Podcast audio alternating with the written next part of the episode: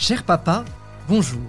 Vous voulez unifier votre vie, la placer sous le regard de Dieu, exercer une juste paternité, et vous ne savez pas comment faire? Je suis le père Raphaël Cournot, du diocèse de Paris, et l'initiateur des soirées Abemus Papa. Je vous propose, chaque lundi, ce bref podcast, en partenariat avec le sanctuaire de Cotignac, pour explorer un aspect de votre vie quotidienne et découvrir comment Dieu vous appelle à agir concrètement. Grâce à ces conseils, vous serez, je l'espère, renouvelé dans votre paternité et recentré sur l'essentiel. Bonjour à tous. Vous souvenez-vous de ce parachutiste largué à l'aube du D-Day à proximité de Sainte-Mère Église Avec le stress, le brouillard et le largage un peu approximatif, le voilà tombé non pas sur l'objectif, mais à l'écart, dans un marais. Il se débat comme il peut avec sa toile de parachute. Claudiquant, il sort de son marais et cherche le chemin de sa mission. Tombant sur le premier panneau directionnel venu, il doit commencer par vérifier la stabilité de celui-ci pour être sûr qu'aucun imbécile ou ennemi n'a fait tourner la pancarte dans tous les sens. Voilà la situation de beaucoup de vos adolescents vis-à-vis de vous, cher papa, leur poteau indicateur. Pas facile pour votre ado d'arriver dans le grand marécage de la vie avec de nombreuses sollicitations. Alors, pour suivre la bonne direction, il a besoin que vous, le poteau indicateur, soyez solide. Il va donc vous secouer, et parfois vous secouer longtemps, jusqu'à être sûr que vous soyez bien ancré dans le sol, dans vos convictions. Et plus votre ado aura été déçu par d'autres adultes, et plus il sera tenté de secouer. Pourquoi? Parce que l'ado se construit en s'opposant, là où l'adulte se construit en communion. Et pour être capable de communier un jour, il faut d'abord beaucoup s'opposer. De votre côté, entendez donc cette parole, extraite du film, vous l'aurez reconnu, Le jour le plus long, vous tiendrez jusqu'à ce qu'on vous relève. Tenir, qu'est-ce que cela veut dire pour vous, père de famille? Cela ne veut pas dire organiser la maison comme un régiment de parachutistes de la Seconde Guerre mondiale. Cela veut dire d'abord soigner la qualité de la relation. En effet, en quelques décennies, nous sommes passés d'un monde où une fonction, professeur, policier, parent, conférait naturellement à quelqu'un l'autorité, à un monde où l'autorité se fonde plus spécifiquement sur la qualité de la relation. Le plus important aujourd'hui, c'est la crédibilité du porteur d'autorité. Le père Jean-Marie Petitclerc raconte l'anecdote terrible de cet enfant de 11 ans à qui son père interdit de sortir le soir dans la cité, car c'est objectivement dangereux, et à qui l'enfant rétorque Écoute papa, je travaille toute la journée à l'école c'est pas toi qui fous rien qui va me l'interdire.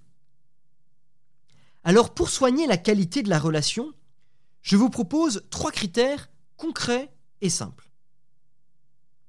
D'abord, être cohérent entre ce que vous dites et ce que vous faites. C'est ce qui marque l'autorité de Jésus dans l'Évangile. Il dit ce qu'il fait et il fait ce qu'il dit. N'ayez donc pas peur de reconnaître, même devant vos enfants, vos erreurs ou vos écarts.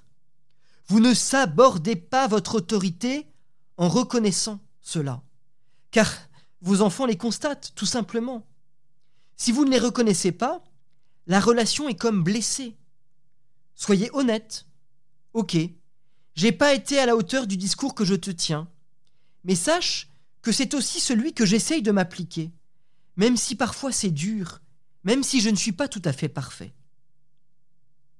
Ensuite, la bienveillance. Développez votre capacité à faire passer le message Je te dis non parce que je t'aime. Si je n'avais rien à faire de toi, je te laisserais faire toutes tes expériences.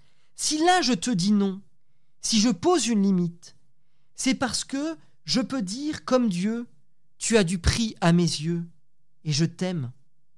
Regardez donc comment Jésus s'y prend avec la Samaritaine dans l'évangile de Jean. Vous irez voir au chapitre 4. Enfin, la justice. Mais attention au double sens du mot justice. D'abord la justesse. Savoir être bien positionné, suffisamment proche pour ne pas être indifférent, suffisamment loin pour ne pas être indifférencié. Bien sûr, la proximité doit évoluer avec le temps. Vous mettrez mal à l'aise votre ado de 15 ans en lui proposant un câlin, là où le petit de 4 ou 5 ans en aura vraiment besoin, car ce sera un moment rassurant et important. Mais attention, ne croyez pas qu'être juste veut dire être égal ou indifférencié. L'éducation chrétienne est plus proche de la haute couture que, du prêt-à-porter de supermarché. Et c'est le second sens du mot justice, le contraire de l'injustice. Vos enfants, mais encore plus vos ados, sont hyper sensibles à cette justice. Être juste dans l'éducation, c'est rendre à chacun ce qui lui est dû. En fonction de l'âge, du degré de maturité, de la difficulté du moment, chaque enfant a donc besoin d'une attention différente. Avec des petits, vous pourrez par exemple ritualiser certains moments de la journée, comme celui de mettre leurs chaussures, vous pourrez choisir d'être présent à chaque enfant à ce moment-là. Avec des plus grands, n'ayez pas peur de consacrer un temps particulier à chacun. Un dîner au restaurant au retour d'un camp, une sortie sportive avec un fils par exemple. Pour vous aider à être un bon poteau indicateur qui tient le coup malgré la tempête, n'ayez pas peur de tourner vos yeux vers le ciel. Car, tout au long des pages de l'Ancien Testament, Dieu, le Père des cieux et le donateur de la loi, ne cesse d'être secoué par son peuple. Et lui, sans cesse, avec bienveillance et fermeté, envoie des prophètes et rappelle la bonté et la beauté de son dessein. La loi que Dieu donne et les règles que vous fixez comme père sont comme des poteaux sur le bord du chemin, aussi indispensables à la croissance de l'enfant que les piquets que plante la direction de l'équipement en montagne avant les chutes de neige. Olivier Bellel, dans son livre Être père selon la Bible, le dit bien.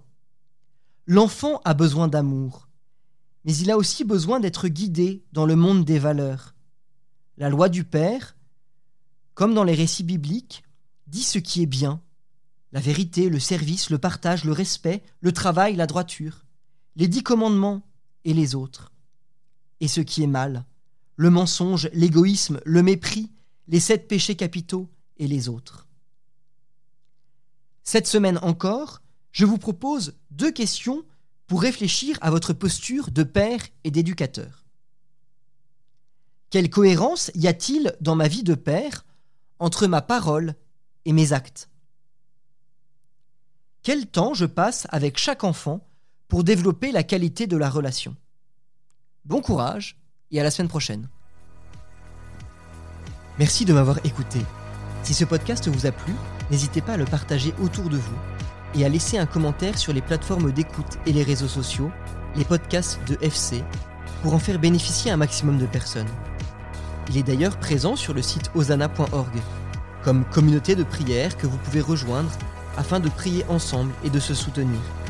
Ce podcast vous est proposé par Famille Chrétienne un hebdomadaire pour les familles catholiques qui traite de l'actualité religieuse, familiale et sociétale dans un regard d'espérance.